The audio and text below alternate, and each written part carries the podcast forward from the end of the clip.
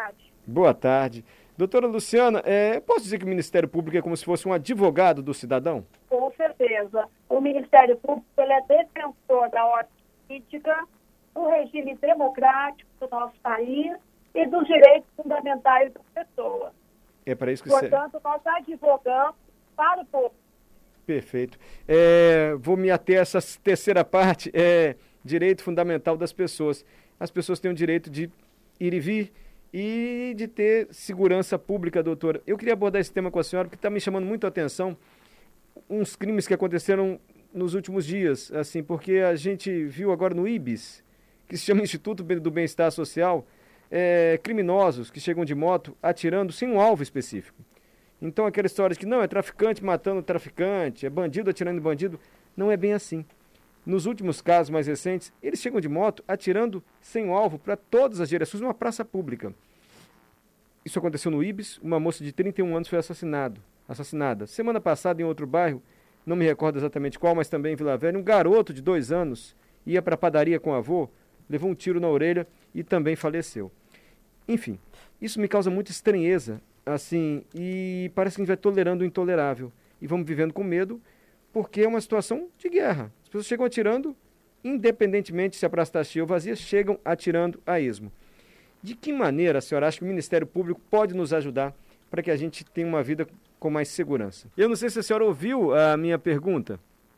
A pergunta em si não, mas a sua introdução anterior, sim. É, porque eu vou tentar resumir. A senhora disse, olha, o Ministério Público também é defensor dos direitos fundamentais. E a gente vive com muito sim. medo hoje no Brasil, no Espírito Santo não é diferente.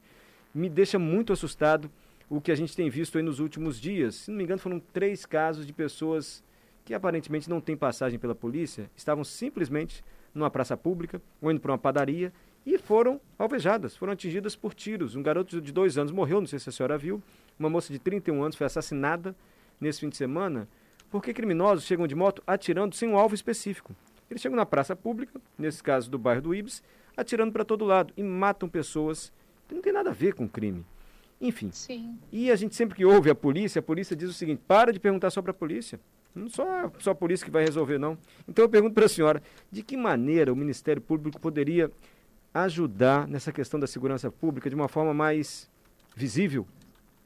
eu não vou dizer eficiente, porque pode estar sendo eficiente e a gente não enxerga. Mas qual é o papel do Ministério Público nessa questão da segurança pública? É, na pesquisa nossa de planejamento estratégico feita para a população capixaba, foi justamente o tema segurança pública que o povo é, deseja mais Ministério Público presente. Quando a gente faz um recorte de gênero, daí vem as mulheres reclamando mais saúde e educação.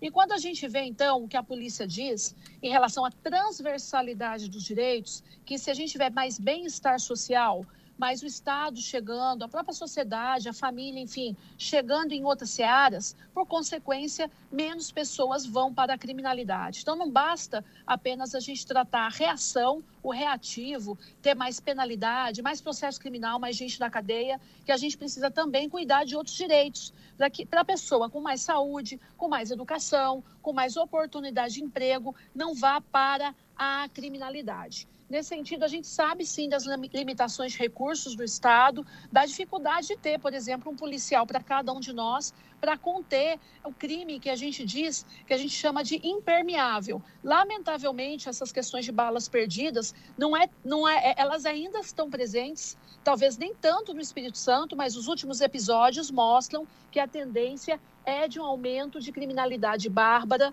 muitas vezes ligada ao uso do entorpecente e que a gente tem dificuldade. Então, o MP faz o quê? Faz o trabalho também de controle externo da atividade policial, procurando saber onde os recursos do Estado estão sendo empregados estão sendo bem empregados para que a gente tenha mais policiamento, sim, ostensivo com isso, é importante que a gente tenha mais concursos, é, seja na Polícia Civil ou na Polícia Militar, para que a gente tenha mais pessoas trabalhando aí e tentando controlar esse tipo de delito. Mas, Mário, lembrando, a gente precisa de mais educação, precisa Sim. de mais oportunidade de emprego. E realmente tem que ser uma comunhão de esforços, não só do Estado, polícia, mas também é, da família e da sociedade, para que juntos a gente consiga coibir situações como essa. É. O secretário estadual de Segurança, ele é taxativo e ele é recorrente em dizer a punição no Brasil é muito frouxa. A lei é muito tolerante para os criminosos. Palavras do secretário. Ele diz o seguinte: olha, crime de roubo e porte de arma, a punição é tão tolerante que esse crime ficou banalizado. Então, o criminoso consegue arma, ele rouba e daí ele parte para o latrocínio muitas vezes. É a crítica do secretário. Nós já ouvimos também juristas dizendo o seguinte: não, a lei não é frouxa, não. A questão é que muitas vezes a investigação não é feita com o devido critério, então a lei não se pode aplicar se não se tem uma investigação precisa. Como é que a senhora avalia esses dois argumentos?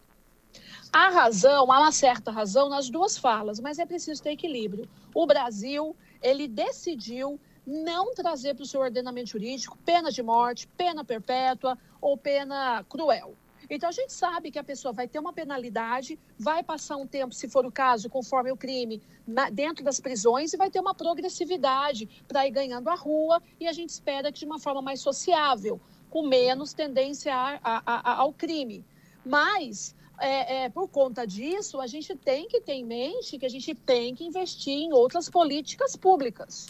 Ah, não tem só como a gente tratar a reação depois do crime, do crime cometido. Veja, nós temos países que têm a pena de morte, como os Estados Unidos, que tem uma forma bem rígida de altas penalidades e de muito tempo na cadeia, e nem por isso a gente conseguiu diminuir consideravelmente crimes como esses lá naquele país. E um país rico, diga-se de passagem. Então, eu penso que a gente precisa estudar novos mecanismos e, no entendimento do Ministério Público, sobretudo, é mais do que a reação, é a prevenção, é mais educação, é mais trabalho, é mais oportunidade de equilíbrio, de conter a desigualdade nas diferenças de renda, para que a gente tenha uma sociedade mais justa e, com isso, menos pessoas indo para o crime. Sim, é questão que educação, sociedade mais justa, talvez o resultado disso demore mais e a gente vive uma situação de assim urgência, né? Então por isso esse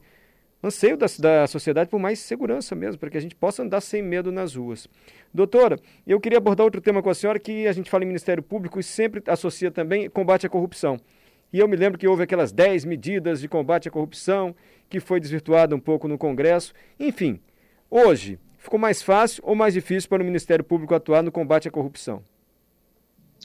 Essa criminalidade, ela é uma criminalidade muito inteligente, que tem muitas vezes a máquina na mão, os mecanismos para a gente conseguir prova em relação a esses crimes são muito, muito é, é, sensíveis. Então, eu não posso dizer que ficou mais difícil, para mim a dificuldade ainda persiste muito, é, é muito latente diante das dificuldades da gente, por exemplo, conseguir descobrir quem é de fato responsável, quem são todos os envolvidos e recuperar eventuais desvios, desvios de recursos públicos, é, repatriar isso para o orçamento. Então, para mim, sinceramente, a dificuldade ainda persiste e eu entendo que é trabalhar a prevenção, trabalhar mecanismos de controle, de controle, de transparência, de monitoramento do uso do recurso público em tempo real, inclusive pelos cidadãos, é que vai poder coibir uma grande parte dessas corrupções que a gente vê e que o Ministério Público, Público trabalha de forma muito intensa. Perfeito. Por falar em controle, também pós-Lava Jato, a gente acompanhou algumas ações para limitar um pouco o trabalho dos promotores, acreditando-se, quem defendia esse limite, de que houve um exagero uma exacerbação assim da função do, do, do, promotor no combate à corrupção e nas investigações. Qual a avaliação da senhora em relação a isso?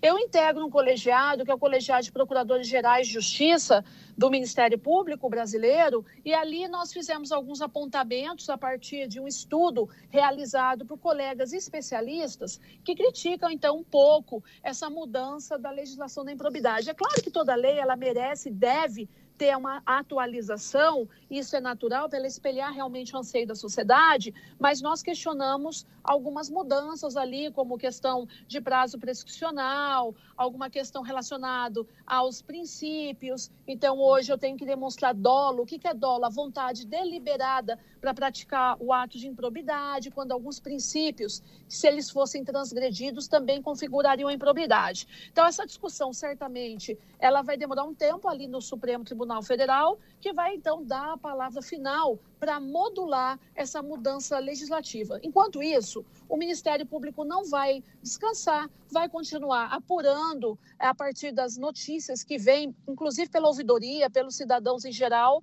apurando com muita serenidade e equilíbrio para que a gente tenha ao final a justiça, né? A justiça daquele que de fato foi responsável por algum ato de improbidade ou de corrupção, a devida, a devida punição. Eu posso concluir, então, que a senhora está dizendo que ficou mais difícil. Então, o trabalho do promotor ou do procurador do Ministério Público, enfim, em investigar e punir ou propor a punição para pessoas acusadas de corrupção. Para mim está difícil na igual medida, sabe, Mário? A lei trouxe algumas nuances importantes, mas é, para mim ainda continua muito difícil. É, doutora, eu já vou encerrando com a senhora. Antes, há comentários aqui de ouvintes. Olha só, Renata Polastri, parabenizo a doutora Luciana. Uma mulher procuradora-geral de justiça é um feito de grande excelência. Alguns estados, até reconhecidos como progressistas, nunca elegeram uma mulher, por exemplo, o estado do Rio de Janeiro. Doutora Catarina Gazelli, procuradora de justiça e professora, foi a precursora na Procuradoria-Geral aqui do Estado. São comentários que estão chegando para a senhora. Então eu vou aproveitar deixa aqui para perguntar qual é a sua principal meta no Ministério Público. A senhora tem esse biênio aí pela frente. Que mudança ou qual é a sua meta que a senhora pretende atingir em dois anos à frente do Ministério Público do Estado? É potencializar os resultados para a sociedade. É estar junto com cada promotor, promotora, procurador, procuradora de justiça, ouvindo os anseios da coletividade nos mais direitos segmentos e nas mais diversas matérias nossas de atuação. A gente brinquei inicialmente aqui, comentei a questão da telefonia. Então, o direito do consumidor é saúde, educação, saúde agora em relação à pandemia, até a questão da drogadição, que diminui, portanto, a criminalidade também. Enfim, é uma Procuradora-Geral de Justiça que vai estar junto com a base no operacional, trabalhando a fim de dialogar mais, inclusive com os outros segmentos e com os órgãos públicos, para que juntos, juntos, nós encontremos soluções eficazes e céleres para tratar de demandas que afligem muito, muito mais é, é, é, é a sociedade. Perfeito. E uma dessas demandas, me perdoe a insistência, é a questão da segurança pública. A gente não aguenta mais ter medo para andar na rua. Por isso que a gente pergunta para a polícia, para o Ministério Público também. Não seria possível um trabalho ainda mais integrado, doutora, para que a gente tivesse, assim, é, menos crimes assim no Espírito Santo e, e, e esses crimes Sim. que eu relatei é, agora há pouco me deixam assim perplexo. Como é possível uma pessoa chegar de moto atirando sem um alvo, atirando a esmo para tudo quanto é lado em uma praça pública? Você tem razão. Recentemente eu instituí um comitê de, de planejamento dentro da nossa instituição relativa a estratégias de segurança pública. Então, vou presidir diretamente esse comitê interno que vai traçar estratégias conjuntas e transversais do nosso GAECO, os grupos criminais, da infância e juventude também, né, a criminalidade que começa ali na adolescência, na juventude. A gente tem que tratar, tem que olhar, tem que ter um olhar especial para que não, não vire né, o rapaz que vai estar amanhã no sistema prisional. Enfim, é, vai ser uma das minhas metas e prioridades, assim como outras da, do meio ambiente. A gente está vendo a desgraça que está acontecendo de muita gente morrendo em Petrópolis, e aí externo minhas condolências a todos esses familiares é, é, é, que há muito sofrem né, todo ano com essas chuvas, e a gente vê que isso também tem acontecido no nosso estado, recentemente, esses dias, é, sobretudo aqui no sul do nosso estado. Então, é ter um olhar para a segurança? Sim, Mário, mas a gente precisa olhar para esse meio ambiente né, que está sofrendo também, e assim como todas as áreas, como eu repito, de forma repetitiva, digo aqui para você e para os nossos ouvintes. Sim, sem dúvida, foi bom a senhora lembrar meio ambiente, direitos do consumidor, como a senhora disse, o Ministério Público falando de um jeito mais popular, é o advogado do cidadão. Está aí para defender direitos fundamentais, defender a democracia, enfim, o Estado democrático de direito. Muito obrigado, doutora Luciana, que a senhora tenha muito sucesso e algo que a senhora precisa divulgar, o CBN Cotidiano está com o microfone aberto, ok? Amém. Muito obrigada. O MP é a casa do povo. Esteja conosco. Cada, cada capixaba será muito bem acolhido. Venha, critique, faça sugestões. Nós somos democráticos e vamos trabalhar juntos, sempre. Juntos pelo, pelo, por um Espírito Santo mais forte. Muitíssimo obrigada. Obrigada, senhora.